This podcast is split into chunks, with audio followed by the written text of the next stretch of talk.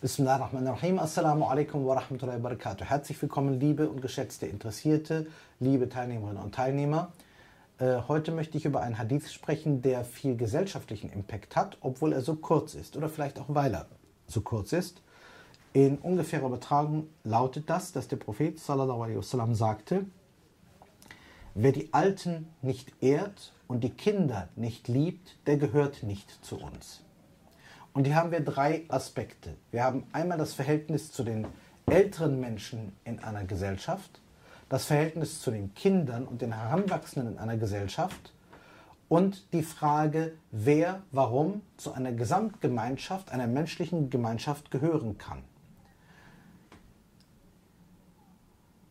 Die Alten. Beginnen wir da. Ältere Menschen können eine Bereicherung sein und sind es oft auch ältere Menschen, vor allen Dingen, wenn sie langsam anfangen, das ist ein modernes Problem sehr stark, ihr Gedächtnis zu verlieren, sind natürlich auch irgendwann eine Belastung und eine Herausforderungsprobe für die Angehörigen. Das ist ein großes Problem. Aber vor allen Dingen sind alte Leute sehr häufig festgefahren. Nicht immer. Es gibt löbliche Ausnahmen, aber ein Charakteristikum ab einem bestimmten Alter ist eine gewisse Starrsinnigkeit. Wir reden auch von der Altersstarrsinnigkeit. Ähm, das führt dazu, dass uns der Umgang mit älteren Menschen nicht immer einfach gemacht wird, wenn wir jünger sind. Wenn man sich aber klar macht, dass man selber ja auch einmal älter wird und dass es gar nicht so einfach wird, auf eine verträgliche Weise älter zu werden, dann ist das eine Sache für sich. Der zweite Aspekt ist, dass man im Alter nicht immer, aber häufig schon mit körperlichen Beschwerden zu tun hat. Äh, ich bin jetzt auch nicht mehr 20, ich verstehe das heute auch anders. Je älter man wird, desto mehr erkennt man, dass man sich selber der größte Gegner ist. Das bedeutet, langsam fangen körperliche Hindernisse an. Was man mit 20 locker weggesteckt hat, kann man heute nicht mehr. Öfters wird man als älterer Mensch auch schon mal krank. Ähm, ein weiterer Punkt ist, dass man bestimmte körperliche Tätigkeiten insbesondere bald nicht mehr tun kann. Man kann geistig topfit sein, wenn man sich gut hält, aber die körperlichen Verschleißerscheinungen, die kommen, je nachdem. Wenn ein Mensch insbesondere in seiner Jugend sehr hart gearbeitet hat, dann kann es sein, dass sich bestimmte Verschleißerscheinungen im Alter bemerkbar machen. Das ist auch bekannt. Ein wichtiger Punkt, der das Alter aber betrifft, ist der Respekt. Der Hadith spricht ja jetzt hier auch konkret mit einer Ehrung. Wenn man ältere Menschen nicht ehrt, dann führt das irgendwo zum Zerfall der Gesellschaft. Denn der Mensch, der heute einen Alten nicht ehrt, wird, wenn er selber alt wird, ja auch wahrscheinlich nicht geehrt werden. Und er weiß das. Das ist ein Grundproblem. Die Gesellschaft muss ältere Leute mit einbeziehen. Ein weiterer Punkt ist, alles hat einen Vorteil. Bei einer Gelegenheit habe ich einmal eine kleine Schrift gelesen, die mich wirklich begeistert hat, von den Vorzügen des Alters. Ich glaube von Seneca, dem äh, antiken römischen äh, Schriftsteller. Und da wurden einige Dinge erwähnt, die ich von muslimischen Quellen auch so kannte und das hat mich doch fasziniert. Ich habe es einmal meinen Schülern vorgestellt, die konnten sich das erst gar nicht vorstellen. Die meisten davon waren 15, 20, so in diesem Bereich. Ja, was für einen Vorteil soll denn das Alter haben? hieß es da. Ich sagte, es hat zum Beispiel den Vorzug der Weisheit. Weisheit, sagten sie? Ja, ich sagte Weisheit. Ja, was ist denn Weisheit? Ja, Weisheit ist eine Kombination. Eine Kombination aus Erfahrung und aus äh, dem praktischen Selbst, äh, dem selbsttätigen Tun. Also man hat selber etwas praktiziert und der Fähigkeit, etwas darüber mitzuteilen. Also wenn jemand zum Beispiel immer erfolgreich war in einem Beruf, hat viel Erfahrung gesammelt und Lebenserfahrung auch, kann das aber nicht mitteilen, dann würden wir ihn nicht als weise bezeichnen. Er muss also diese Eigenschaften insgesamt haben. Weisheit kommt nicht in der Jugend. Das ist unmöglich, weil es dazu einfach viel zu viele Jahre braucht, die man auch schon erfolgreich etwas getan haben muss und seine Erfahrung mit der Welt gesammelt haben muss. Und hier kommt ein wichtiger Punkt. Muss denn ein Mensch immer von Null anfangen? Wenn wir jetzt eine Gesamtgesellschaft meinen. Eigentlich nicht. Dieser Tatbestand, dass der Erfahrungsschatz der älteren Menschen eigentlich unschätzbar ist und auch gar nicht bezahlt werden kann, macht sich langsam bemerkbar, nachdem man über Jahrzehnte, etwa in Deutschland, darüber redete, jemand mit 45 wird auf dem Arbeitsmarkt kaum mehr was bekommen, erkennt man jetzt in vielen Betrieben, dass die älteren Leute ein Schatz sind und dass, wenn sie wegfallen, dieser Wegbruch an Know-how, an Erkenntnissen nicht aufgehoben werden kann. Es wird also wirklich konkreten wirtschaftlichen Schaden auch zufügen. Was dazu führt, dass jetzt mittlerweile in einigen Firmen einige Projekte äh, lanciert worden sind, um das Wissen von älteren Leuten zu erhalten und auch den älteren Leuten zu signalisieren, wir schätzen, dass ihr das tut. Denn wenn man jetzt einem älteren Menschen sagt, so, äh, morgen wirst du entlassen, jetzt gib uns mal deine ganzen Kenntnisse, wird er sagen, weißt du, was du mich mal kannst? Es muss die Ehrung sein. Warum sollte ich der Gesellschaft etwas geben, wenn ich nicht geehrt werde, wenn ich das Gefühl habe, ich werde aufs Altengleis geschoben? Und wiederum, ähm, kann eine Gesellschaft auf die Älteren ganz verzichten?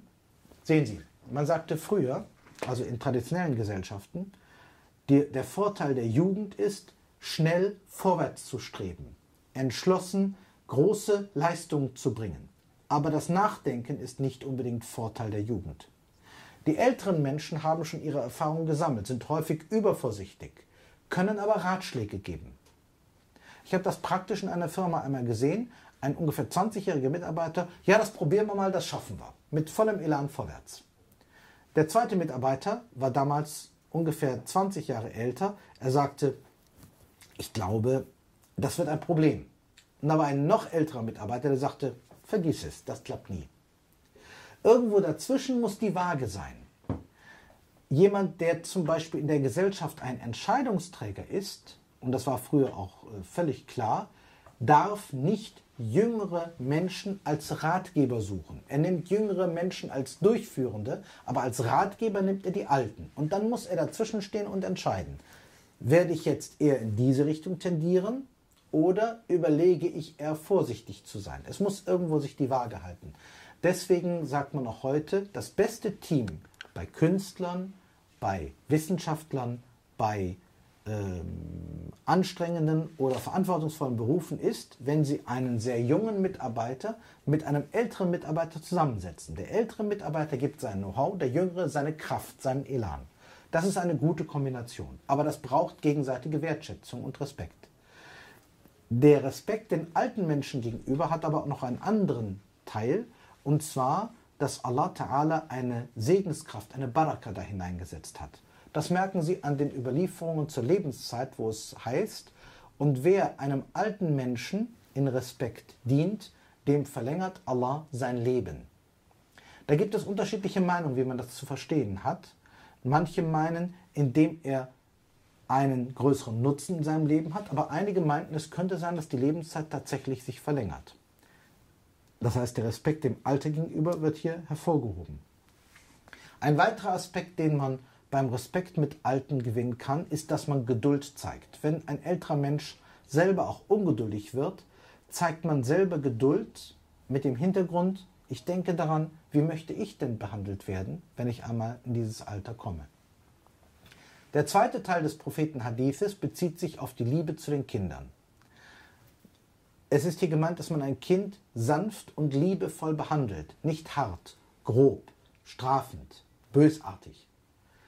Die Kinder, wie es auch an anderer Stelle heißt, sind wie eine Blume, wie eine kleine Knospe, die erst heranwachsen muss. Und wir wissen heute, alles, was man einem Kind im jüngsten Alter an positiven oder an negativen Eindrücken mitgibt, prägt auch den späteren Erwachsenen mit.